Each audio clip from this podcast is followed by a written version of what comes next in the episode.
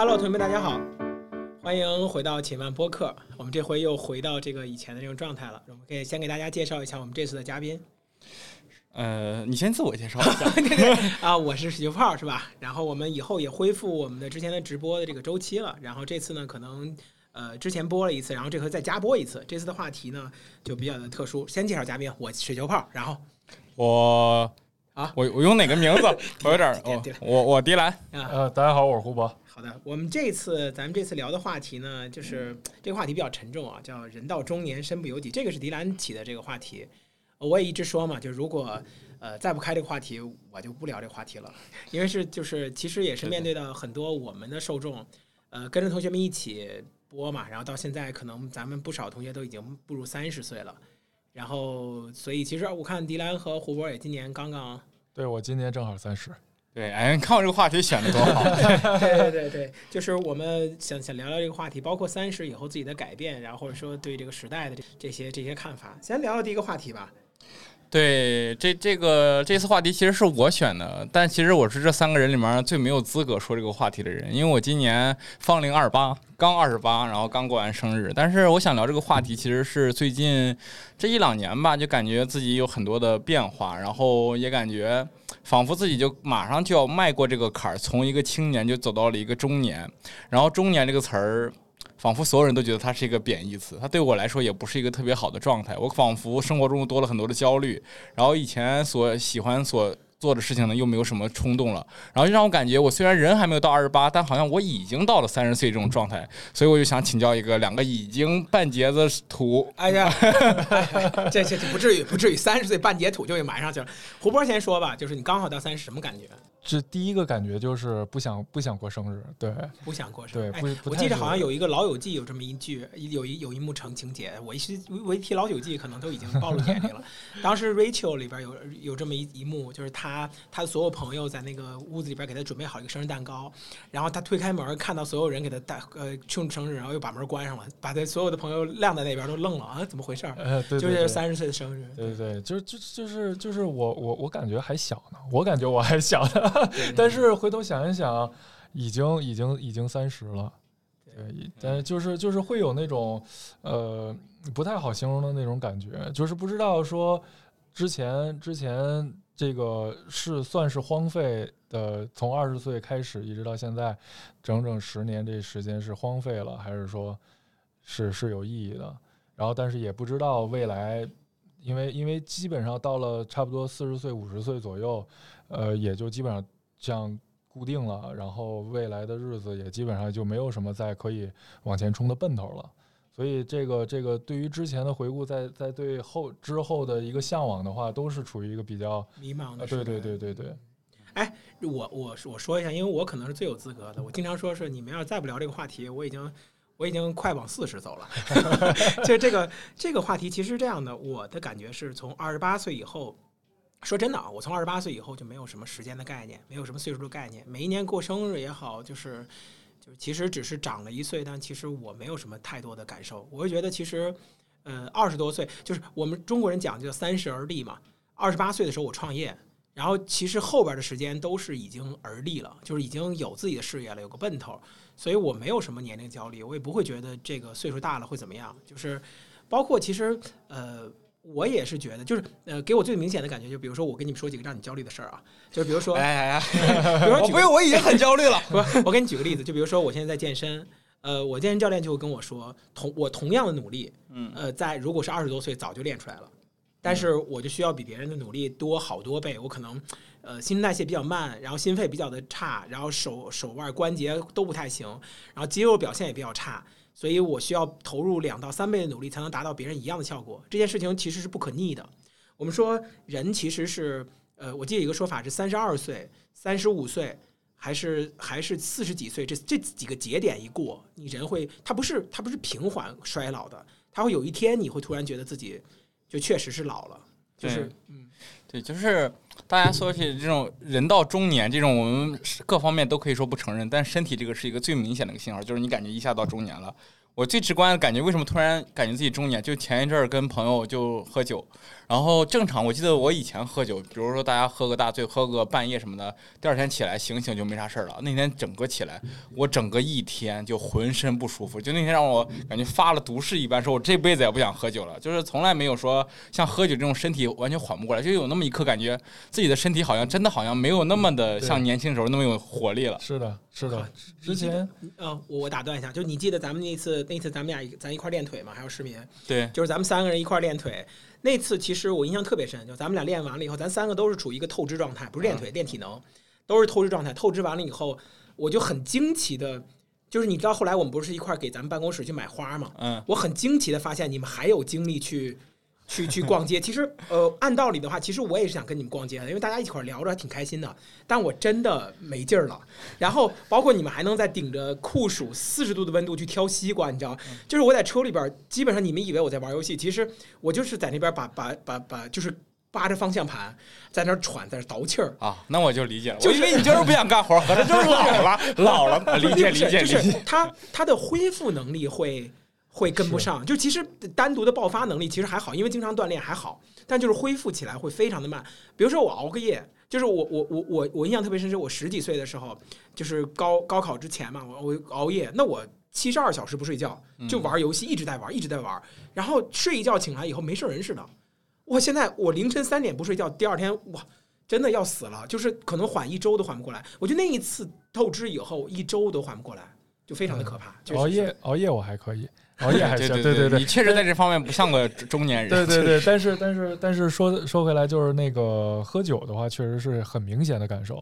之前上大学，然后包再包括后来毕业，然后差不多在二十五六七之前喝酒，差不多第二天睡一觉，然后第二天基本上也就没什么事儿了。嗯但是现在呢，是喝完以后，第二天估计要到第二天的晚上，才会就是整个人不会那么疲惫。恶对心，是吧？嗯，对，我，但是我跟你们说一个有一个挺有意思的点啊，就是呃，其实呃，说回来还是我觉得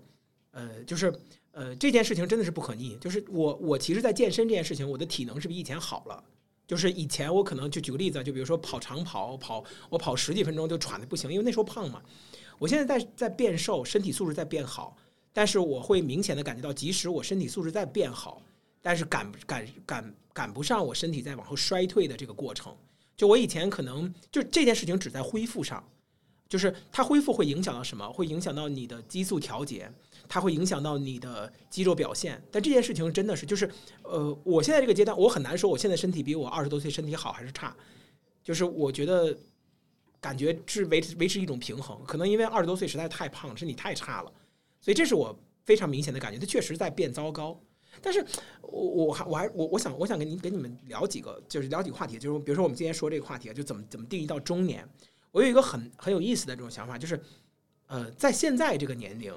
我们真的能定义三十岁是中年吗？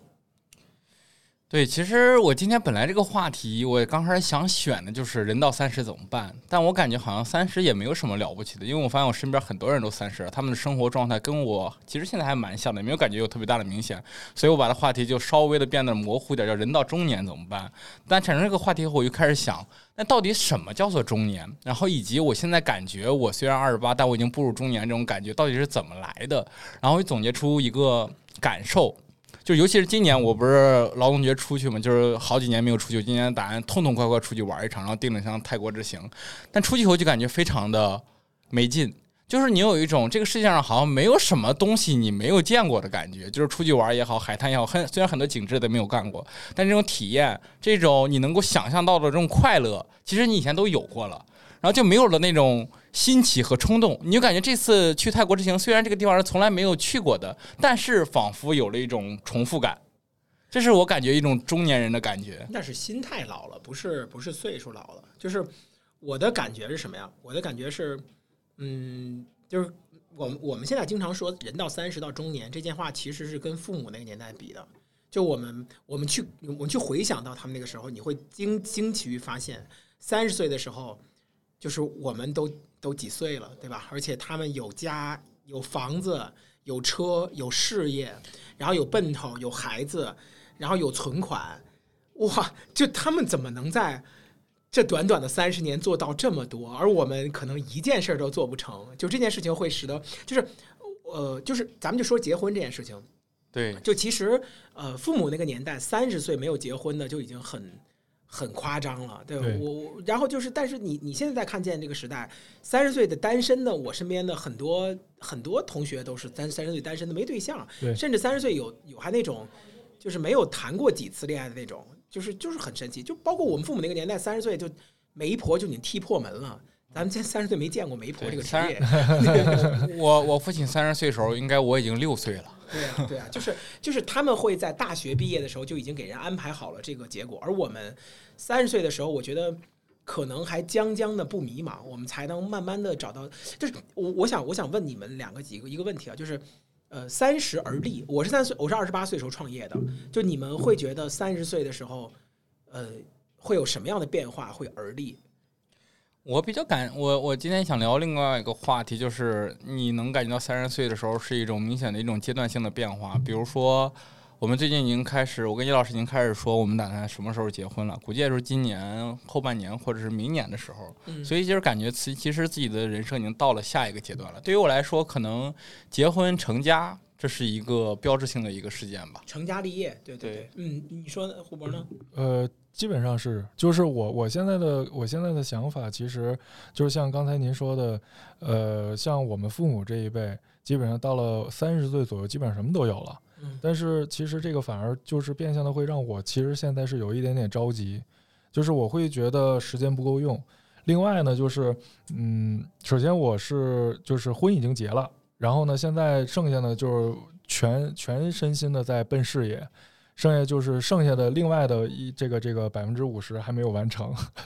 但是但是对对对，但是唯一让我呃让我就是可以可以给我一点就是舒心的感觉的，就是我起码现在是有方向的，对，现在是有方向的，知道该做什么。对，这个这个时间了，对对对对对批出时间。哎，我跟你们，我跟你们聊一个好事儿，就是就是其实呃，给我特别明显的感觉，就这块儿我真的是特别想跟你们分享。我我在看到这个话题的时候，我就想说这个事儿，就其实呃，你们知道吗？在二十六岁的时候，呃，二十五岁的时候，其实我就已经开始有创业的想法，二十七岁开始准备去创业。我印象中特别明显的感觉就是，二十五岁、二十六岁的时候，你在你的你在你的生活中是根本谈不到立业这件事情。因为没有人会相信你。中国有句话叫“嘴上没毛，干事不牢”，就是没毛这件事，其实有人啊，十十七八岁就有就有胡子，这个不能这么算。但是就是那个时候，没有人认为你值得合作。二十五六岁的小伙子，你过来跟我谈，他们对我的态度是那种找你家大人来。但是三十岁的时候，你会有资格站在牌桌上跟别人聊了，而且就是你在三十岁以后，你会明显的感觉到这个世界运转的规律，很多东西你才慢慢的摸清，你才慢慢的知道。我在做很多的事情的时候，我都知道它的度在哪儿，它的方向在哪儿，与人相处的这个规矩在哪儿，别人他表面之下的那个东西是什么，这是三十岁以后才看清的，而且是被动技能，就是你你不用跟别人，不用别人跟你解释，你都知道他这句话什么意思，他这个人什么意思，这件事能不能成，都非常清楚。就是他可能，就是他不会再那么随便被人耍了。你可以认为这种是一种步入中年的顾虑和唯唯，就是唯唯诺诺，或者说那种就是深谋远虑，什么都行。但是真的会让我感觉有一种就是。就是看清世界运转规律的方式，但是你也慢慢的发现，你就像是一个，就是像一个钉子，隐隐的被已经被钉到这个齿轮的某个位置。我我我甚至怀疑我在三十五岁到四十岁的时候，啊不，三十五岁已经过了，到到到四十五岁或者五十岁的时候，我可能就定在这个位置，我可能不会再说那些豪言壮语了。我会有明显的感觉，就是到二十多岁到三十岁这个阶段，我是在不断的被这个社会定在这个位置的这个过程。我知道我怎么往上走。但是我会去做选择，而在二十三十岁以前，其实是没什么资格跟别人谈的。三十岁以后，相当于是交卷子了。你的复习的结果到底什么样子？来交一个交一个答卷，就是这种感觉非常的奇妙。它不一定是不好，但是你可以去上牌桌跟别人聊了，去检验你到底有什么东西。就别人看你，哎，小伙子过来聊一聊，三十岁还是挺年轻的。而且你知道，在在我们国家。很多的成就一番事业的人，基本上都是三十五岁、四十岁以后才开才开始成就。你年轻的时候很难成的。我就很想问一个问题，嗯，因为我认识你的时候，你已经比较老了，大概已经老成这个样子。对，所以反正我认识你肯定不是三十岁嘛，所以我想问你，三十岁那年在干什么？说实话没什么印象。我我对我三十岁的这个时间，就是我跟胡波这个时候阶段很像，就是他是在疯狂在拼事业，就是我的我的几乎全部的过程都是在跟别人吵架以及博 博弈，就是我得证明给你看，我得牛逼比你牛逼的这个状态中，所以其实时间过得很快，而且其实我不能说不服老吧，就是我我还是那句话，我我没有觉得这是一个，就是我天生就觉得这个不是个什么劣势。就举个例子，比如说我跟世民，我们俩在健身这件事情，我从来没有想过我比他大了十几岁，然后我都觉得他能做，我也能做，我能比他做的还狠，我能比他蹲的还多，就是从来没有想过这个维度。嗯，我没有没有过这个焦虑，我从来没有。我我我虽然经常会跟你们说三十五岁职场危机，但我从来没有。有时候我就感觉这种东西其实跟心态、跟你所处的环境有很大的关系。比如说，你你现在所处的这些环境，基本上都是一帮年轻人，然后再跟着你一块做事情，你就很难有这种很老的心态。但我现在所就职这家公司，然后因为整个公司的周期非常长，有很多的老员工，在我们公司工作六年、十年以上的员工都有，所以我身边的所有人基本上。除了我和另外一个刚进来的同学，所有人都已经结婚了，家里孩子最次都是念幼儿园了。所以当大家每次去聚餐的时候，聊起的话题都是最近的孩子学校里面的情况啊，或者什么。然后想问他们周六日去玩什么，他们都大眼瞪小眼，有什么好玩的？看孩子呗，就是那种感觉，就让我感觉好像虽然我还没有到那个阶段，但我仿佛已经跟他们融入了一体的感觉。人生迈入到下个阶段，就是你不再是故事的主角了，有没有这种感觉？我我我我的感觉就是这样，他们可能很多人的状态都是这样，就是下一个阶段的事情就是这个号练废了。我看看下个新号怎么该怎么练，对对，就会这样。就是我在接触几个大学老师的时候，他们的状态也是，就是你你知道给我的感觉特别深的就是，呃，我跟小七我们这次去河北科技大学讲课嘛，然后呃我们在那个我圆圆、小七我们三个人，然后请那几个大学老师在吃饭，那次特别特别好玩。就他们说：“哇靠，你们这帮人真的年轻有为，眼睛充满了光，然后做的事儿这么干净、果敢、历练。”然后人就，然后当时我就说：“我说冒昧问一句，咱们各位都多大？就那几个那几个老师嘛，就是很、嗯很很很老师，包括系主任什么的。一问，最小的比我大一岁。”就是就是剩下的比我大两岁，比我大三岁，就是八几年的嘛。然后一问，但是就是他们会认为我跟小七跟圆圆我们是同龄的，对对对对但是就是，但是其实没想到就是这样啊，就是确实我可能跟年轻人接触的可能更更多，比我小十岁的人接触的会更多，所以包括我估计他们都不会理解，像我可能还在。玩王者荣耀还 对玩王 对对玩游戏啊，什么嗯塞尔达还旷野之息呢，对不对？都动不动这种，就其实可能确实是就是这种状态，它会使得呃关注的话题也不一样。我跟他们也没有什么共同的这种，我反而跟更年年轻的人他们会更多的话题，比如说我们因为直播间赚了一两百，就是其实到了这个岁数，他们每每个人都有自己的收入形式了。但是对于我来说，其实我还会激动于哎，我们哇趟一条新路，好酷啊！就这种，就好像真的不一样，就可能跟年轻人接触太多了。对，其实我我感觉就是，当我们说起中年这个话题的时候，它它常常会伴随着，就刚刚我开头说过，中年这个词儿在这个社会上仿佛不是一个好词儿，因为它常常会伴随着另外一个词儿，叫做油腻，就是仿佛我们感觉中年人他他自有自自以为是的掌握了一套社会运行的规律，然后再把这套规律像疯狂地再向年轻人去传达，年轻人就觉得这种东西就感觉很油腻。这是我觉得你你做这这点特别好，就是没有感觉到你身上有这种油腻点。你你给我的感觉就是反正。我经常感觉，其实咱俩好像有点掉个儿，就我我感觉我比你更老一点那种感觉，知道吗？我每天想那些事儿，在焦虑那些事儿，在你感觉就是不值一提。就我感觉你好像比我还更年轻一点。哎，你们怎么定义中年油腻这件事情？你们怎么看这个东西？我想我想听听这个观点。嗯，这个就是我觉我觉得这是一种，就是我刚刚我我刚刚还是回到我刚刚前面的那个论点，就是什么是中年？就我感觉是是一种生活的重复的城市化的必然结果，就是中年。然后我觉得油腻是这个方程式的等号的后面的那个东西，嗯就是你生活每日每日的重复，自以为是的掌握了一些社会运转的规律，然后你再仿佛要把这条规律传达给身边的每一个人。我在我们公司看到了很多中油腻中年人，我感觉都是这样的，他们在告诉我如何要像就一些东西要怎么跟领导去汇报啊，工作应该怎么做啊，就这种东西，在我看来，我不是不会，只是我不想这么做，这种感觉就让我感到很油腻。哎，我觉得那是圆滑。那个谁呢？胡博，你觉得什么？呃，我觉得外表很重要，就是 对对对对对对对，要洗干净脸，呃，这 就是就最关键的。就首先是你这个，首先就是到了呃三十岁左右再往上走的话，肯定身体会有变样、变形，但是怎么样从就是尽可能保证自己还是呃从体型上不要让被被别人一看出来，就是已经就是看体型就能看出来你多大岁数。嗯然后另外呢，就是一些基本的，就是穿着呀，然后包括呃这个这个这个这个言谈举止啊这些，其实言谈举止倒还好。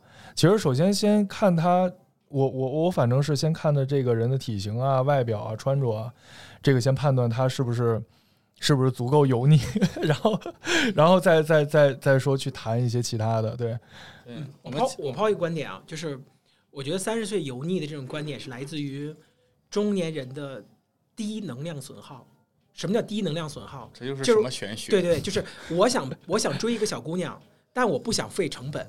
我就发一张照片，看看这张能不能拿下你，不能我再换一个人。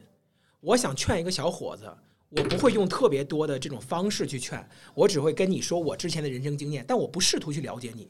我觉得油腻，中年油腻是一种丧失了自己去投入成本，去自己去哪怕赌的一无所所有的这种这种勇气的人，就会体现出一种勇气。我是特别极力去避免这件事儿的。就如果我想去做个事情，那我会下场跟你们一块儿去拼这个东西，我不在乎。就是我不在乎我做这件事情能不能成，但是我不会站在远远处去指点你，我会告诉你去这么做，去那么做，不是，我会，我会，我会起码去研究，而且我在很多地方咱们一起去研究，我不比你们研究差的，就是就是这件事情，我会觉得那不行，咱俩比一比，我觉得不差，就哪怕讲课呀，我们去见人啊、演讲，我都能冲在最前线，就是我会极力避免于这件事情，就是中年人对一个岁数大的人对于一个人的指指点点，因为我当年年轻的时候，我觉得我的很多领导就是那种，他会以一种过来人的经验告诉你应该这么做、那么做、那么做，但是他下手的时候，肯定很多时候他不如你，他你就会觉得我靠，这个有点太油腻了吧？但是我现在做的很多事情，就是我告诉你健身，妈的，我拉的比你沉，我蹲的比你重，对吧？我啊我我去讲课，讲的比你好，对我就觉得我还愿意，我还愿意去比，我还觉得我是一个选手，我而且我对每一次的比赛还津津有味的去入场，我觉得这是一种挺好的状态。这个我我也会很很满足于不断的去战胜。我觉得赢了这么多年了，然后哪怕我输，比如说我跟我们健身教练，我就比不过他，但是哪怕我输，我觉得他是第一，我是第二嘛，我也不会说我会站在旁边指指点点，这是我极力避免的事情。我觉得越到中年，就我跟你说那个为什么他会他会变胖，他会变变为什么变油腻？越到中年，岁数越大了以后，其实你的身体的消耗是越来越低的，但是你还是保持着年轻的饮进食习惯，所以你的吃的其实就是有点过剩了，所以你必然就会有大腹便便，这就是能量损耗。说起这个，我还在我我感觉咱们这个话题其实有有还挺有好玩的一个点，就是我们可以避免这些同学们如何变得不那么中年，油腻或者或者就是 如果我们油腻等于中年的话，可以教同学们如何不那么中年。所以我在想一个点，就是你刚刚咱们也提到很多东西，就是中年人，我们感觉中年人有很多标签儿，比如说肥胖是吧，大腹便便的感觉，比如说嗜酒，特别喜欢喝酒，比如说好色，钓鱼。哎，钓鱼，哎，这都是很中年的一些事情。我在想，为什么中年人会有这些标签儿，而且为什么这些标签儿也没有也没有说是打歪了是吧？其实打的也是正着的，为什么会这个样子？其实我感觉咱们现在不不，你现在谈的全是中年男人，啊，还有中年女对人，中年女人。对，对，这个事情是这样的，你就是让你让我说完，我说完。我我我我打断你一句话啊，我打断你一句话，就是这句话是这样的。你所想的这几个人，你尽量想的是人，而尽量想，因为咱有女性观众，啊，所以你不要老想着就是我们是这样的嗯，就是扩充一下，对，对，扩充一下，还有还有女性，同样也是对对这种感觉，就是我我我能大概能理解他们为什么会这样，就是还是我感觉他们就好像是没有那么多新的快乐了。就比如我们现在出去玩一场，或者干什么，或者我们像在往前倒三四年，我出去听场音乐会，都让我很快乐。但这种快乐逐渐被年龄的替代消耗掉以后，仿佛大口的吃饭、大口的喝酒，然后趁机的揩油，已经成了一种新的快乐的替代方式，这就导致中年人的油腻的出现。我觉得这是这种原因。嗯，还是揩油这个东西不是男的嘛？跟你说哎，告诉我们也有女的揩油不多的女性观众，对对对对，其实其实就是，嗯，其实避免油腻的一个一个点吧，就是尽可能还是要把自己和年轻人看作是一样的，就不要认为自己是三十岁或者三十五岁，我还是要拿出年轻人二十多岁那个状态去做一件事情。嗯，对，然后我觉得这样的话，永远都是就是始终可以保持着一种往前冲的一种积极向上的一种状态，是其实是最好的。很难很难。嗯，对，这个最就是像我刚才说的理论嘛，最难的问题就在于，其实我举个例子啊，就比如说，呃，你现在已经天天吃麦当劳了，你还能不能表现出像第一次吃麦当劳那种哇，好好吃啊，这肉饼这种这种开心？就是呃，对于中年就。其实没有什么中年不中年，你可以想象，在三十多岁的时候，你已经在职场里边摸爬滚打至少八年了。你二十二岁毕业，至少八年了，那你的事业基本已经固定了。你知道用什么最少的精力去上班，你还会像第一次上班那么饱满、饱满、饱含热情的老板，这个东西我必须今天晚上加班必须做成。然后你已经跟你的老婆或者是你的女朋友已经相处五六年了，你还能不能像第一次一样跟她去见看一次演唱会，说的啊，这是我给你送的你第一次演唱会是吧？然后祝我们以后长长久久，可能不会说这么话，反正这类似于这种东西。基本上就是你快点儿，赶紧往前走。对，就是问题就在于我们人是一定会找到一种最低能量损耗的这种状态，就是我们现在所说的这种中年的状态。嗯卡游也是，就是他不会像是追人，就是我就占个便宜我就跑了。你知道，你知道他们是说，呃我我咱们身边好像没有人愿意钓鱼，就为什么很多男的愿意去钓鱼，你知道吗？就很很安静。不是不是不是，就是人生是需要一些游戏的刺刺激，哦里边有这种，我想起一个点，嗯就是为什么男人特别喜欢钓鱼，因为因为男男性的本身身体里面会有一种行为叫做狩猎，钓鱼是一种最低成本的狩猎方式。呃，对，也差不多。对，所以钓鱼会纠正会会回归男人的本性状态，所以男人会很喜欢钓鱼，所以会发现钓鱼很少女的喜欢。钓鱼它有一个，它有一种说法叫什么呀？就是有几种说法，就是他们，我不我没钓过鱼，但是我也不知道这个这个钓鱼的快乐，但是我会觉得钓鱼跟游戏很像，它会有一种叫什么叫多变酬赏，有这么一字词。什么叫多变酬赏？就是你不知道未来会发生什么，就是男的。在三十岁以后，他愿意去创业。比如说，你看雷军，他有了很多钱去创业；马云又去创业，又去做自己的东西。其实，呃，我可以很负责的告诉你，就其实三十岁的时候，男的最大的玩具其实是自己的事业。如果他事业不成，他可能会去谈对象，就是找其他的这种心理安慰。如果对象也不成，他可能需要更多的刺激，可能就那就没办法了。我退而求其次，我选一个最低成本的狩猎。你说钓鱼，对，其实如果有自己的事业的话，这是最好玩的。因为他是就真的，我很多时候就是你们看我有的时候工作会很很拼啊，带很多人去做这个东西，其实就是很多人说你赚不完的钱吗？你需要那么多钱吗？不不不是这样的，就是它是它是个很好玩的事情，因为你不知道你你你会你会收获什么，你不知道你会影响什么，你不知道你会有收获什什么样的结果，或者或者你会想，其实。赔的一无所有也会挺刺激的，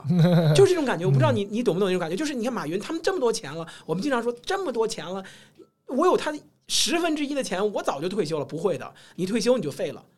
就是这种感觉。所以钓鱼它是一种你不知道今天会出来什么东西，然后你不知道你会钓出多少条鱼，你不知道什么时候会咬钩。对这种持续的，就它跟赌博其实很相近。嗯嗯很多男的在在在岁数大了以后，就赌博呀、钓鱼啊，包括就这种这种，他会寻求刺激，就他会觉得实在让自己的单调的生活变一下。对，这个就是就是事业不成，但是呢，还是想寻求刺激。他跟事业成不成没关系，他就想寻求刺激，就是事业也是为了一种刺激，其实也是刺激的一种。对对对我感觉这就是想找到一种自己快乐的方式。就是我还是我我的观点一直就是，中年人的快乐的方式变得越来越少了，会导致于出现了很多很极端的快乐的情况。哎，你想过为什么中年人的快乐会越来越少吗？我觉得可能是。我我我我还是会回到一点偏激的性别角度，我就是我我女性我不太理解，男性我觉得可能还是家庭压力或社会压力太大了吧，就是他能所做的选择空间和选择的时间会越来越少。我觉得不是，我觉得我觉得是因为之前的快乐刺激不到你了。我我不认为是中年人生活不好，而是生活生命走到这个阶段，它必然会出现这个结果。就你去读古诗、古代那种那种文章，古往今来几千年都是到这个岁数，他就会去钓鱼，他就他就会去他就会去做这些事情，对吧？比如说古代可能会有青楼，对吧？就大概会有赌场，对他都会这样，就是因为之前的刺激，就你第一次提笔写字，你第一次进京赶考的那种刺激感，已经刺激不到你了。人其实就是这样的，人是一个，我现在越到这个岁数，越会想清楚一件事情，就是就是我们的痛苦是我们基因决定的，就是这是避不了的，就是你再给一个人吃一样的东西，他就是没有觉得以前那么好吃了。嗯这是一个必然的。所以到三十岁的时候，你已经就像你刚刚说的，你已经见过了，你已经去过了。你明年再让你去潜水，你不会像如此激动了。后年再让你去想你，五年连续五年都让你去潜水，你会骂街的，神经病啊你！你绝对不会像刚才那么开心，你就需要有其他的刺激。对，直到你可能把自己玩死，就是啊，深潜、深潜、深潜，潜到不行，然后玩死。就人就是这样的，人就是这种动物，好奇怪，就是追求新鲜感嘛，对，新鲜的事物。其实我觉得三十岁还有冒险的机会，这件事情是好难的。嗯，就而且二十岁的时候，我会我记着我印象特别深，二十多岁的时候，那时候好像不不止二十岁了吧，三十多岁的时候，三十初的时候，我会到深圳的时候跟市民我说我要以后我要创业成功，我要买买腾讯这座大厦。现在已经不说这种傻话了，就是你你慢慢的哎，就中国有句话叫什么？四十岁还是五十岁知天命，就大概其你知道你的命大概会把你带到什么位置，就是我我不知道你们理不理解，就小时候从来是不信命的。就我经常会说那句话：“我命由我不由天，这天算什么？我捅破它，我如此之牛逼。”但是不是服了，服了。也不是 服了，就是三十岁的时候，你慢慢的已经知道了很多的轨迹，你能想清楚你大概能走到什么样的位置。嗯哎呦，所以我就特别想问另外一个话话题，你们还记得？因为每个人都肯定想过，小时候想过，我三十岁那那个时候我应该变成什么样子状态？因为小时候肯定不会想我四十或五十岁，你感觉三十岁应该是人生到达一个巅峰的一个状态，就是你没有想过三十岁的自己应该是个什么样状态吗？就以前，我没想过，我就是我给你举个简单例子吧，你还记得你二十岁那天干嘛吗？二十岁那天，我应该在。不不想十八，十八岁你成年那天你在。那天我真记得，那天过生日，然后我在跟我朋友在高中吃饭，就很简单，吃了一个很简单的饭。那天就过去了，因为过得过于的普通，以至于我印象深刻。我十八岁的时候印象特别深，就是我终于可以不用去网吧查身份证了。对对对对对对对，这是我印象最深，因为我们那个时候查身份证查的很严，就是没有十八岁是不让的。是。那你呢？你想到三十岁的时候，三十岁当天你是怎么怎么想的？我都当时没意识到我，就是那天中午说是吃饭，然后要过生日了嘛，我才才才突然有有一丝丝的悲伤，感觉真的会有悲伤是吗？会就是呃不会那么兴奋，啊，就是觉得平常，心，嗯，就因为我们小时候一直都觉得希望自己快快长大，对，就但是希望长到二十岁就够了。就很期待，就是小时候从小就很希望就是过生日嘛，嗯，很期待过生日。长了一岁了啊、对然后这个买新衣服呀，吃蛋糕啊，然后大家可能上了学上了学以后，大学一起，呃，宿舍里人吃饭呀、喝酒啊，嗯对，就很很很期待大家能坐在一起聚到一起的那个气氛环境。我我我开一个稍微难过点儿的话题啊。前一阵子，前一阵子，这个我在抖音里边回了一个热评，然后那个点赞过万，就一个我给我在底下一个一个一个小男生哭嘛，说就是就是以哭的声音去讲说，可是妈妈，我们没有避风港，我们在这个城市什么就，大概那种，你知道那段话吧？就是什么啊就好像一段歌词，一段歌词，他说就是我不知道该当这个城市没有我待的地方，我不知道该怎么办。二十多岁的一个小伙子，就是那个那段歌词，我忘了怎么说怎么唱那段歌词了。然后当时我在底下回这么一句话，我说你可能会现在会很难，但是我会觉得二十岁的时候，其实除了你累一点，不知道方向一点，其实都还好。那个时候父母还健康，生活还充满了奔头，而且你的隔辈儿亲还在。呃，我我我开一个挺难的话题，就是你是什么时候认命的，你知道吗？就有一个有一个话题，你是什么什么时候认命的？呃，我我见过很多人，他会充满了希望去规划这个世界。我觉得我的认命，我的认命点就是，呃，我印象特别深，就是我爷爷走的时候，我爷爷走的时候是那一刻，那一刻我我很神奇的发现啊，就是那一刻我会突然意识到，我不是无所不能的，这个世界并不是你努力就一定会有什么好结果的，因为在很多的剧本里边，我们都是会有一定会有好结果，只要我努力，这个事情就一定有好结果。但是我爷爷走那个时候，你会发现，你无论怎么努力，甚至跟你努力完全没有关系。对那一件事情的时候，你会发现，而且这件事情在我姥姥没的时候，就是隔辈儿亲的走的时候，就是你你太想让他们留下了，但是你不知道该做什么，而且你根本就在一个乱哄哄的白事里边，你没有自己的定位，你没有自己的价值，你都不知道这到底是怎么了。就那个时候，你会发突然发现，呃，好像是老了，而且你父母他们会告诉你。就是我我我妈有我妈突然得腱鞘炎了，手腕会绑着绷带，然后你你问她为什么，你怎么你怎么你你应该注意什么的时候，她跟你说没没有什么，就是老了。就你会发现，父母老了，隔辈儿亲走了，然后生活很多事情也并不是你努力就能结果。这件事情那一刻，你会觉得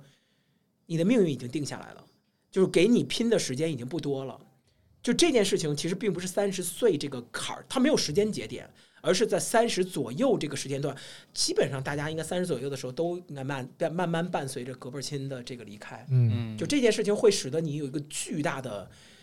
反正对我来说，这是我最大的坎儿。我没有经历过巨大的挫折，这应该是最大的挫折之一了，就是差不多这种。对我们我们这些在定话题之前，其实泡泡提了一个话题叫陪床，因为今年嗯在他这边儿，在我这边儿，就都有这种事情的发生，就是父母开始身体出现了一些不太好。当然，我这边是是我我女朋友她的她的母亲得了癌症，然后今年也是一直在忙活这件事儿。当你忙活开的时候，突然的感觉那种心有一心有余而力不足那种感觉，就是。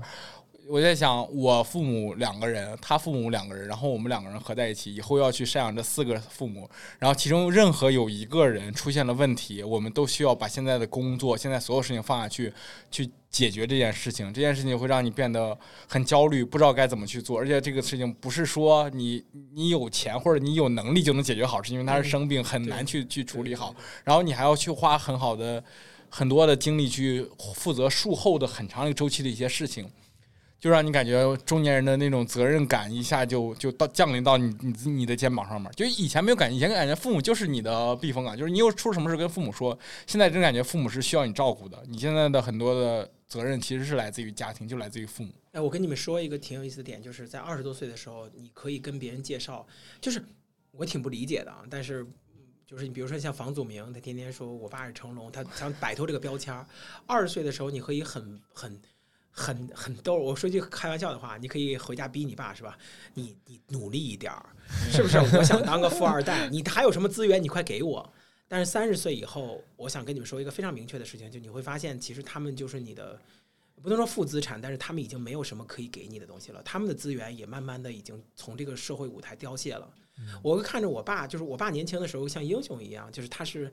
就是呼风唤雨，他有很多的朋友。我我我我认为我老了可能也会那样，但是就是他会那种天天以前喝酒全是全中国喝酒嘛，然后到哪个城市都都能有人认识，都能有人接待，他比我很 全中国和 真的全中国很厉害。他他是那种他是原来当警察的嘛，就是那种，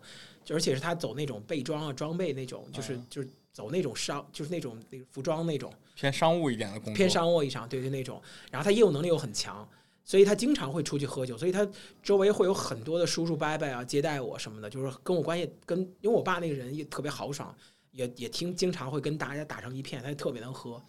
但是你会发现，就是呃，我不知道你们看没看过那个叫《漫长的季节》，就是你知道，在那个岁数的时候，你会发现，就是我我现在回家的时候，我就看到我爸爸就躺在床头，因为他那个前过年的时候脑梗嘛，他躺在床头就在那刷手机，然后我就会躺在我爸床边，以后跟我爸就没跟他说什么话，就在那陪陪陪他，但是我就会觉得他关于他的舞台已经落幕了，已经已经落幕了，他也不可能再回到舞台，这跟他努力没有关系。他的所有资源跟人脉都已经，他已经退休了嘛，所以都已经离开了。你也不可能期待于，就是有一天你你像你二十多岁的时候，你可能在外头惹了事儿了以后，你说我爸是谁，然后你等着我回去找我爸去，嗯就我爸找哪个叔叔弄死你是吧？就大概这种话拄。着拐就来了，对我爸对啊，对啊，我爸是警察呀。小时候我会觉得，就是真的是这样。就小时候我记得我在宿舍里跟人打架，然后就会有叔叔就是就过来嘛，然后警察的那肯定是，但是现在你就会觉得，其实你用不上了，就是你会发现你的手牌就自己看，你有几张牌都在你手里，嗯就这些了。然后你会觉得，你之前一直在想，我可能我爸其实挺厉害，他没跟我说。但现在你知道他不可能有了，就是你自己还是靠自己。就是那一刻的时候，你会发现，嗯，就是像教父那种一样，就是你你你你你像老教父当当克里昂，就这里谁那个谁，你 Michael 上位了以后，你会发现，呃，他爸只能给他当一个当一个军师，提一些建议，但是他已经不再是那个无所不能的那个教父了，你需要立足的，然后你就会发现那一天你该变成大人了，你该变成大人，问题你你就是从你该变成大人到你变成大人，这个是是需要时间的。对，就其实就是相当于我们和我们和呃这个死神中间的那堵那堵墙墙没有了，对，对对对，也还有就是他他们和死神之间那堵墙没了，就是他们的父母。嗯，你说这个其实让我也有感受，就是因为今年不是前面说过，我们今年开始要考虑结婚的事情了，然后就会跟大家聊这事儿嘛。然后我爸就很明确的就开始给我算账，说，你看我现在跟我跟你妈能拿出多少钱跟你结婚，然后我这边还有一些公积金啊，就反正把他的所有的家底儿给我喽落了一遍，说就大概这么多钱吧，剩下你就看着办吧。就让我感觉头几年就是如果我工作的不开心，我还能很跟领领导瞪个眼，说我不干了，是吧？我大不了歇两歇一两个月，我出去玩去。现在感觉就是因为那一两个月，其实我没有钱，我还好意思跟我爸说张嘴说啊，那你你拿点钱，我爸肯定会管我。现在感觉不能这样了，不能再让他养你了。对，就不能再让人家养，就就感觉是到了那个角色转换的时刻到了。哎，我总是感觉确实啊，你比我中年人，真的。你这个，对你这是不是谎报年龄？你跟你爸说是不是有十年？你忘了？你再看看你的身份证上面是不是你把那个抠一抠，是不是上面那个数字？我把那九抠，看是不是给装成六了？对对对对对，确实是有问题啊！就是你怎么这么这么，确实是。但是呃，我会感觉到一些什么事情，就是嗯，就是给我们的试错的可能性。会在缩短，就是很多事情我们已经不能太多的试错了，和即使我们会发现这是个机会，但是我们会去考虑，就是年轻的时候觉得去他妈的，先管他，先干再说，没法再孤注一掷。对对对对对，很多时候就是你需要考虑的成本，你需要考虑回报周期，你需要考虑，嗯，到底以后能不能它的成功率有多少？就这些事情其实都是三十岁以后你需要去考虑，他就人生，而且。我我不知道你们懂不懂，就那种到三十岁以后有很多，就是你没办法随心所欲了。你知道你想做这个事情，但是你不能做了。就是这件事情，你在跟二十岁的人解释，你是解释不通的。他会告诉你，你想去做就做呀，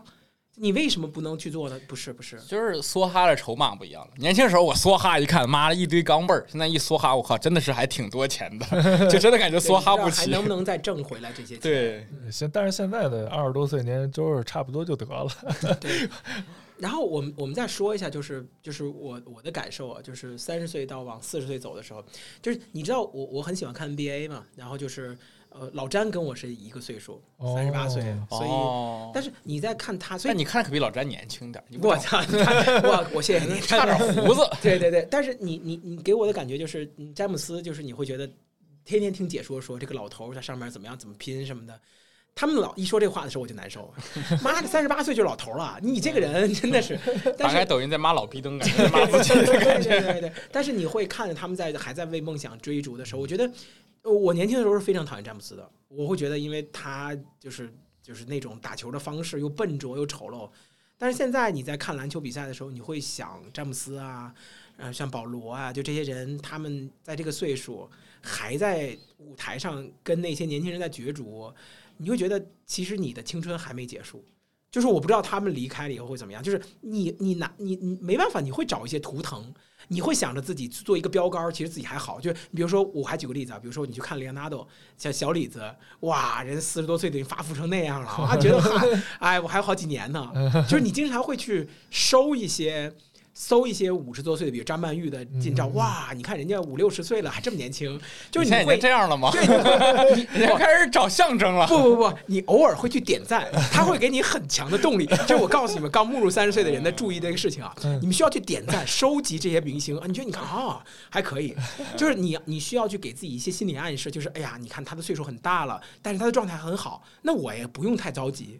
就是其实人都是在比较中的。这这个其实我觉得还挺有意思，就是让我想起另外一个事儿，就是我以前啊，就是比如公司有一个人说啊，这个公这个人很厉害，或者你在社会上看一个很人很厉害，你会不由自主去查这人到底多大。当我看到他，因为我九五年嘛，以前其实很少有有有有比我岁数再小的人就很成功的。我一看哦，我觉得到我这个岁数也差不多吧，还有两三年我还有机会。现在一看，基本上都是什么零零后都开始出现了。对，完了完了，已经没机会了那种感觉。对对对对，所以其实你不用去考虑这些事情的时候，你会就有时候你看到这些人大牛啊大。佬，然后，但说实话，就是现在能够成，现在还在舞台上活跃的八零后并不多了。就是包括自媒体做的很多的，呃，九零后有已经成主力了，然后甚至零零后都已经开始崭露头角了。就很多很厉害的大 V 都已经是零零后了。但是你会感觉到，呃，但是三十岁了以后，你会有一种自带的气场，你会有一种，嗯，能说话的底牌跟睿智的那种状态，你会能够看透这件事情。你。就是我我一直我一直很多跟很多同学说，就是我会觉得，就是你你三十五岁危机是一定会来临的，你三十岁这个坎儿你是肯定会迈过的，呃，你的职场竞争力是一定会降低的。但问题在于，你三十岁的时候，你有没有经历过那么多的伤疤？你有没有那么多睿智的想法？就是我现在能做到一件事情，就是你二十多岁的人过来跟我聊，不论是你做什么的，你的状态、你的认知、你的想法，一定是不如我成熟的。这是这可能有点油腻，但确实就是我经历过经历过很多的是，比如背叛啊，比如说嗯、呃这个这个扯淡啊，比如说成功啊，就这些事情，或者成功的尾巴吧，没有那么成功，但是我很难相信，就除非你你你你上过战场之类的，那我那我觉得你很牛逼，对吧？但是就是你会觉得这些这这几年他在做一件事情的时候，而且呃，你你要是像做一个种子一样培养一个技能十几年，就比如说我在讲课，那我就可以说二十多岁小伙子不可能有人比我讲的好，不可能，因为我一直在做这件事情，一直在做，我做这么多年了，你怎么可能？就是他会，就是包括你像我们健身教练，我们有一个很老的一个健身教练，五十多岁了，就是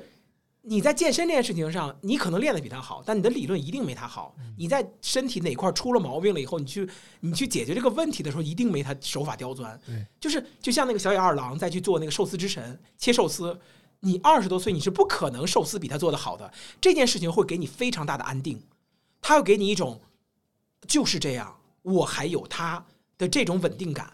这种好像我觉得这是一个挺奇妙的，所以你你的焦虑可能来自于你可能没有持续的做一个他跟时间为伍的东西，嗯这是当年他们提的时间的时间拿走了我们所有的一切，这是仅留下的馈赠就是经验。对对对对，但是某一个地方能够持续很多的经验，对亘古不变的，或者是睿智，或者是伤疤，就是这件事情。其实我我倒觉得，就哎，我我我再问一个沉重的话题，就你们认为自己会活到多少岁？这怎么离越聊离死亡越近了呢？我感觉真的这个中年人话题是不 不不，我觉得这你们我一直感觉我是个挺长长寿的人，虽然我的作息生活习惯很糟糕，对啊，但我感觉我至少能活八十吧。我就相信现在的科技与力量。嗯呃，怎么说得一百一百一百往上，因为很正。我现我现在我爷我奶奶都已经九十九十六了，啊，家族基因然后然后然后这马上就准备着我爸带他们去新疆了都。啊，行，那我俩到时候我俩的我我到时候我俩的坟你来上 所以所以我感觉怎么到了我们这给我烧个个手机行，纸对盒搭着就行。烧个路由器好点 WiFi 那种。对对对，可以，嗯对我我我哎，我二位有个很神奇的事儿，就是你你想过吗？就是当人过了六十岁，就没有年龄的概念了，对知道吗？就是对六十岁以上就没有年龄。我感觉他们自己也没有个概念了，已经变得对，就是我八十岁九十岁，我觉得跟六七十岁，我觉得没有什么年轻小伙子这种，就他们就好像。嗯所以其实呃，对于我们来说，其实分分开差距的，我觉得啊，三十岁，现在我其实我觉得四十岁以内是一个坎儿。我的我我天真的感觉你过了那坎儿了吧？没有呢。还没过呢，快没有快了快了快到坎儿了，还对，四十岁到六十岁是一个坎儿，六十岁以上是老年，四十岁到六十岁可能是中年，然后三十岁以呃六四十岁以下其实都是青壮年。这个从社会资源上来说，我快了，我快了。但是 但是这种感觉就是，其实我会觉得他没有没有太多明显的这种状态，就还是看你到底身体是怎么样，然后拼搏的状态是怎么样。然后我还是那种感觉，就是我觉得。呃，很相信现在科技嘛，就是我觉得可能父母他们那个时代也是这样。我记得我小时候会有一天突然知道我会死，然后我哎，你你你那个时候你你有你有没有突然有意识意识到自己会死有一天？有没有小时候会没没有没有没有吗？没没有我小时候活得可开心了，为什么想这种事儿？我小时候就是，那你你让你什么时候爸你爸你什么时候不是你什么时候意识到自己一边会死，就是会老死这件事儿？你刚刚刚跟我说话那件事儿，我刚想过这个事儿，这么以前没有这么天真吗？真的是你刚刚问出来才想到这个问题啊，我还得死来着，上帝没给我发这个任务啊，我也没拿到这个任务卡，怎么这么心大？就是这就是四十岁人该想的事儿了，什么时候？小时候，小时候我在看，就我印象特别深。小时候我在我姥姥家，然后看那个《新白娘子传奇》，然后那个许那个白娘子去地府去救许仙的灵魂，我突然有那一刻意识到，没有人去地府救我的灵魂。哎如果我死，了，就就死了。当时我就问父母，死了会怎么样？会会就是特别难过。那时候那天晚上我就绕不过去的难过，我也跟父母就一直在哭嘛。然后我问我父母说：“就是人会死嘛？他们，然后我妈在那玩麻将嘛，跟我二姨他们在打麻将啊，没事儿啊，啊呼了听 那种，就他们一点也不关心，然后我就一直在那哭，然后记着我姐我姐我姐姐在跟我聊嘛，然后在说什么的，那时候其实就是一家人其乐融融那种状态嘛，也是每年过年回家他们打麻将，就是，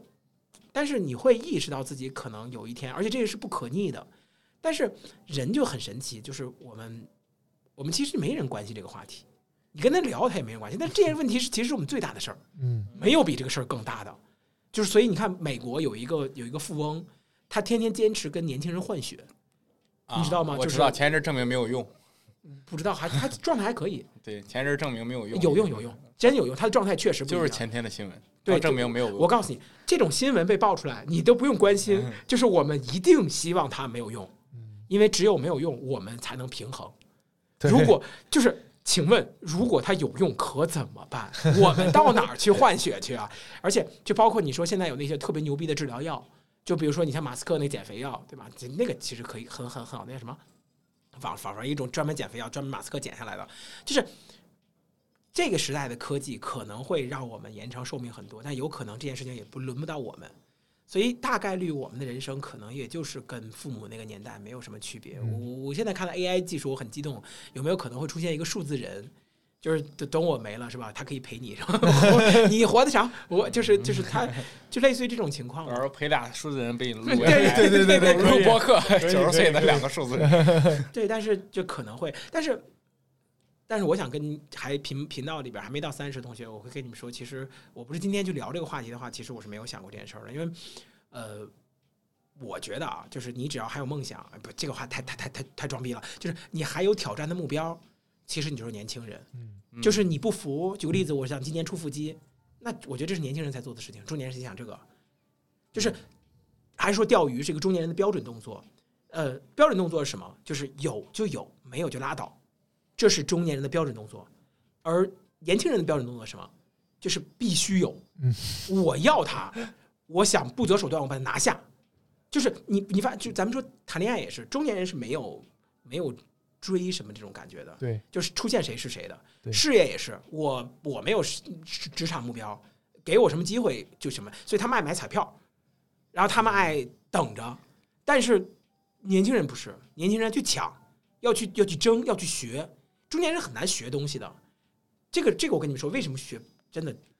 超级难集中注意力，超级难集中注意力，这件破事儿太多了。啊，对你心里边儿，你晚上晚上，我现在我我跟你说，我现在晚上睡觉是一定需要听着，呃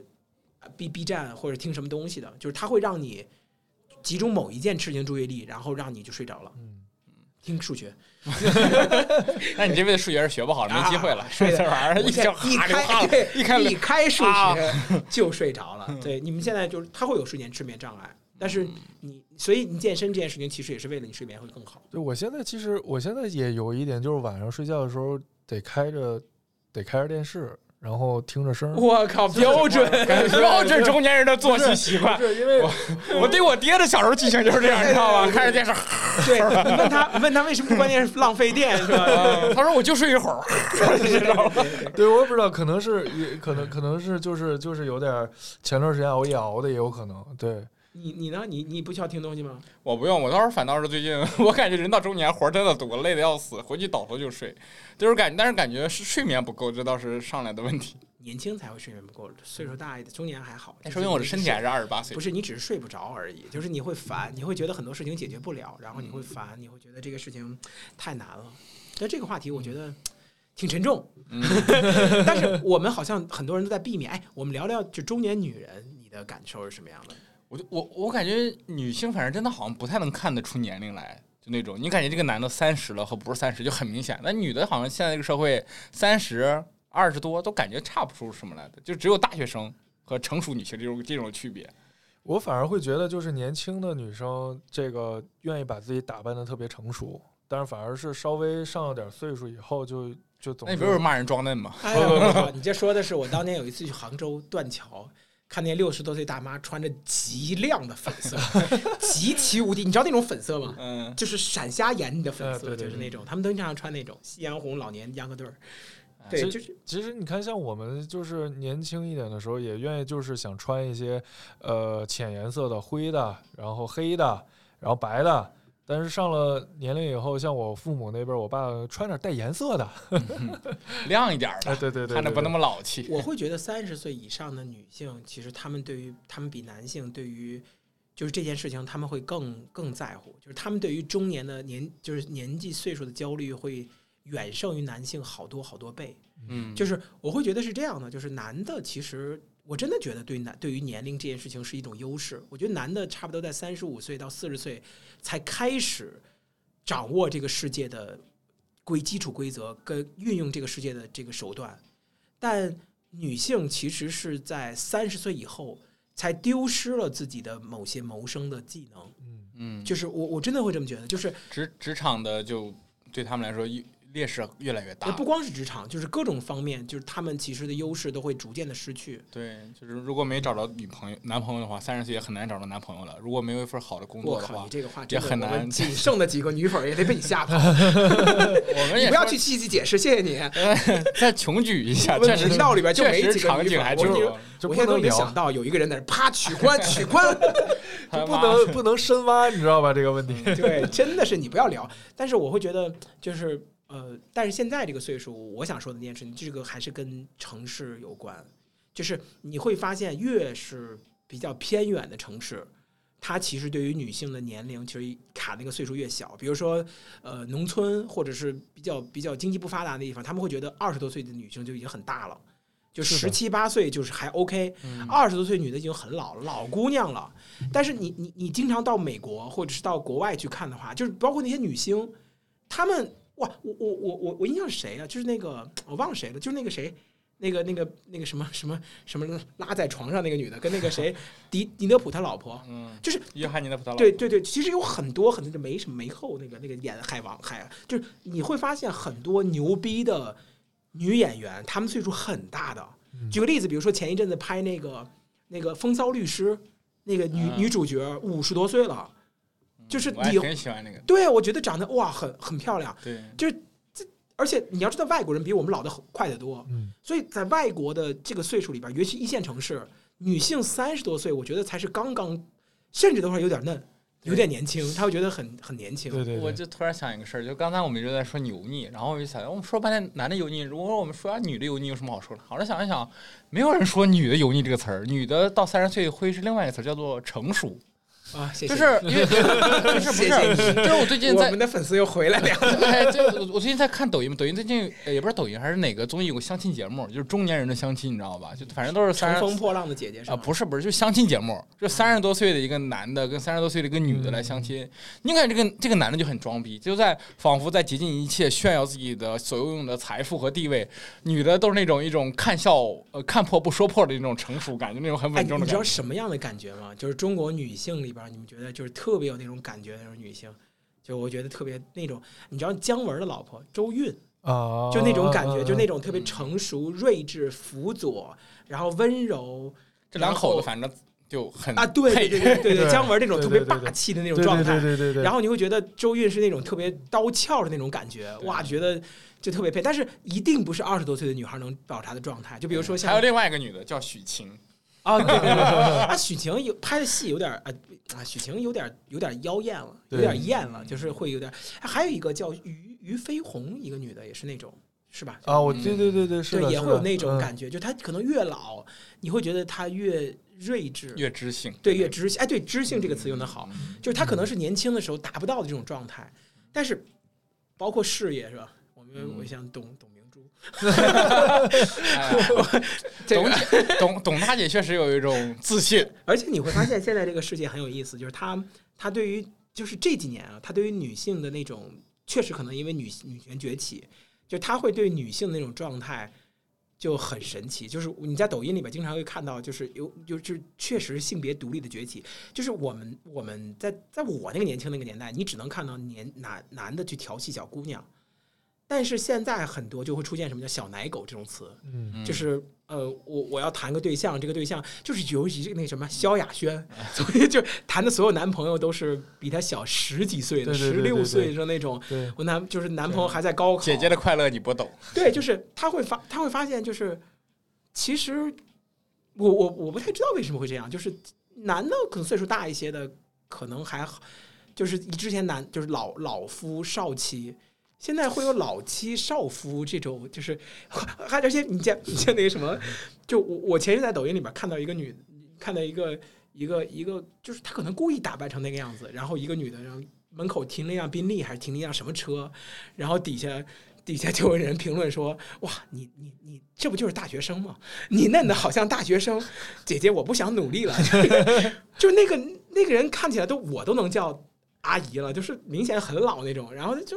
底下就很多很多，不知道是调侃还是很有意思。我觉得就是这个世界会给更多的这种，你你不能说是包容吧，反正我觉得就是其实大家会把这个事情觉得其实也也还好，他会承认女性的才华、跟女性的地位和女性的成功。”就是他会觉得其实也还好，就是哇，这个社会反正变化好大，之前不会这样的。我还想另外一个事，就是当就是比如说我们现在说一个男人三十多岁，如果他还没有结婚，我觉得这个男的挺惨的，就有一种就是感觉好像也没成家也没立业，这种这种这种生活还没落定的感觉。但我们如果说到一个女的三十多岁没有结婚，你感觉哇，好自由那种感觉，真的，哎，真的真的，就是他会有更多自己的人生。为什么你知道吗？就因为其实。其实三就是其实结婚的，我我作品集包里边很多三十岁的女孩儿，一般都是三十岁的实在就业不好，就是会来找我们。但是，呃，这个问题在于，就是中国这个社会，其实对于女性来说，我我不想这么说，但确实是这样。很多女性结了婚了以后，基本上这辈子就定了，她的人生就是为了孩子努力，就是而且她自己也愿意把自己的人生奉献给孩子，就是基本上自己就是孩子的缩影。他们甚至不敢去想。什么事情就完全被绑在孩子身上了，自己的价值就是抚育这个孩子长大，然后自己就没也不敢想什么，也不敢说。我们同事的基本上所有的假都不敢用来自己的私事儿休，都是给孩子留的，要么是孩子生病，要么是孩子学校有事儿。对，所以我们说不自由，就是因为就一个女性如果她有了。就是结婚了、生子以后，他的状态就都是在这方面了，而且很长时间都是在做这个事情。对，如果他们不为了孩子去做点什么，会心里会会产生愧疚感。我有一个特别明显的一个朋友，就是我有两两对朋友吧，都是结婚了，然后有孩子了。另外一对呃朋友，他们就还好，就是父母过来帮忙的，然后。那个我那个女性朋友跟她的公公婆婆关系也很好，所以周六日还能出来玩。然后另外一个都是也是结了婚了，也是公公婆婆，但是公公婆婆关系就不是很好。所以我只要从周五周五以后，周六周日从来没有见过这个人，你知道吧？周六周日一定是在家陪孩子，就生怕说是孩子万一有个事儿什么自己出来玩，然后一方面对孩子不好意思，一方面感觉公公婆婆那边也说不清，就反正自己就是玩的压力，玩的压力也很大，就索性还不如不出来。嗯，我给你谈到一个三十岁女性的缩影。作品集包里包括我带的线下课的两个学生，这两个人其实你们也都带过，但不提名字了。就是他们都是那种，呃，年轻的时候是是天之骄子，名校毕业，长得也很好看，身材也很好，而且有一个是真的是名校中的名校，名校中的战斗机，就是太名校了。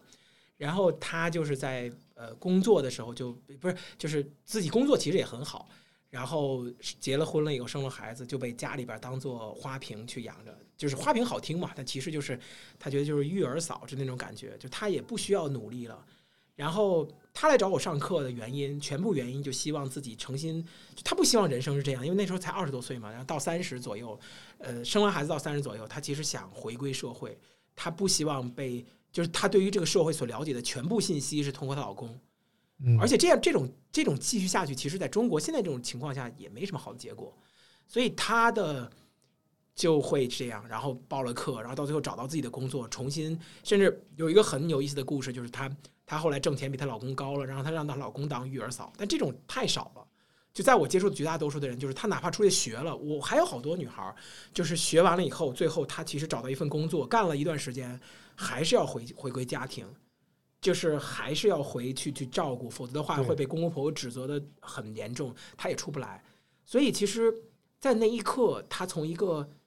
跟我们一样上学、有自己未未来人生目标的这种人，变成了不能有人生目标的这种人，其实挺惨的。就是我们，就是我们，我们，我们说人生创业这是上牌桌，但是很多人他们是没有资格上牌桌的。其实我感觉也，嗯，其实我感觉也谈不上惨，就是因为毕竟。两个两个人在一起，然后再到结婚，然后如果如果两个人全部都去这个呃拼事业的话，那那那其实是像孩子挺惨的。对，因为 很可能还多这样也有这种人，对对女强人嘛，然后孩子就天天保姆管，对，所以你是我爹吗？怎么没见过？所以，所以最后，最后其实是应该就是会会有一个分工吧？应该我我理解是应该是会有分工的，就是呃主内或者主外的这么一个一个事情。但是在中国，基本上在亚洲体系下，基本上都是对对对女主内，对对对他甚至没有选择，他没有没有办法去说，比如说他可能她是一个很自主的一个女孩儿，或者嗯说她是一个很有能力的一个女孩儿，但是没有机会让你去展现能力，这个社会也不是那么多的接纳你，嗯，所以其实就会很，那你们觉得三十岁应该结婚不应该结婚？我靠，二十八岁的你问我这个问题，叶一在门口等着，对。你这话问完了，录完了，不不不，我替叶一，我我对于我来说，因为结婚对我来说确实没有什么损失吧，我也没觉得我有什么损失，但我就想，我我替叶一问一句，嗯。啊今天我们的播客也到，其实我觉得，因为我想问这个问题，就是我想戏谑下你们，我觉得你们把这个聊的也太悲观了。就是每个人的人生的目标和价值，可能不是通过呃同一个事情来衡量的。有的人确实家庭美满，或者家庭幸福，或者孩子有所成长的快乐，也是一种人生的价值体现吧。没错我觉得没错没错嗯对，只是我我我我想跟你说的点就是，呃，就是很多时候，呃，人生活的是一种掌控感，嗯，就是创业最好的三十岁最好的感觉就是有自己的事业嘛，有自己的事业最最有意思的事情就是你的掌控感。你的生活跟你的生命是归你自己的，就那一刻你会觉得你自己还在牌桌在游在游戏，但是很多时候你做了一些选择以后，你的掌控感在消失，而其实你你的很多决定是就又回到上学的时候那种，你上学快乐吗？不快乐。那你别这样说，上学还是挺快乐，就是他会回到上学那种状态，就是那种被人管控的感觉，你懂我的意思吗？我就不喜欢被人管，所以我上学真的不快乐。但是还是要结婚的，我觉得叶一还是一个很缺。你这个你这个话题就是他会让你很规矩，但是这种规矩它会让你看到你未来的方向，比如说你会考大学，嗯，然后但是这个其实就是上学那种感觉，你会回到那个你比较稳的，就是上学的时候什么时候快乐？翻墙去网吧，放假的时候，对放放暑假的时候，呃 放暑假确实对，然后翻墙去网吧休息一会儿。但是其实，呃，我们未来的事业，三十岁以后的很多事情，事业也好，婚姻也好，家庭也好，很多事情就是没有什么暑假了。你总不能说让孩子先休眠两个月，我们放个暑假，或者让父母管他们两个月，不能。就是可能这件事情，就是会让你更多的无奈，就是而且三十岁以后，你会发现人生有更多的无奈。这个事情就是这样的，就是你。呃，人生其实就是给你拼的时间，就是二十岁到四十岁这几年，嗯剩下的时间我不知道，因为我没有走过，但是我觉得可能还会有，但是不好说。就是你眼看着这个机会的在在在收口，人家会有更好的机会去选择更年轻的人，就比如像打 NBA 一样，也是他们会选择更年轻的人。所以其实你就你现在问这个结婚到底是不是个好的选择的时候，他对我他我的感觉就是，你说人生迈到下一下一个阶段，三十岁成家立业。成家是一个必然要去做的事情，立业也是个必然要去做的事情。但是这个东西会在你作为选择以后，它并不是故事就在这一篇 the end 了，f i n fin 就结束了，不是，而是你后边要去为成家立业这件事情上学了。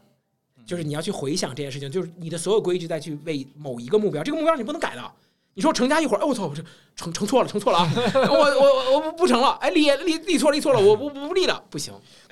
不过我也大概理解你你所表达的东西。不过我们这期时间也差不多了，然后我感觉就是这一期其实我是带着问题来的，有没有解答我的问题呢？其实我觉得这些问题的答案或许我来之前就已经想到了，但对于我来说还是有一些感到欣慰的点吧，因为我感觉其实大家都一样，在这个年龄，在这个阶段，其实都有所迷茫，也早晚会到三十岁。对，早晚都得死，我知道，知道，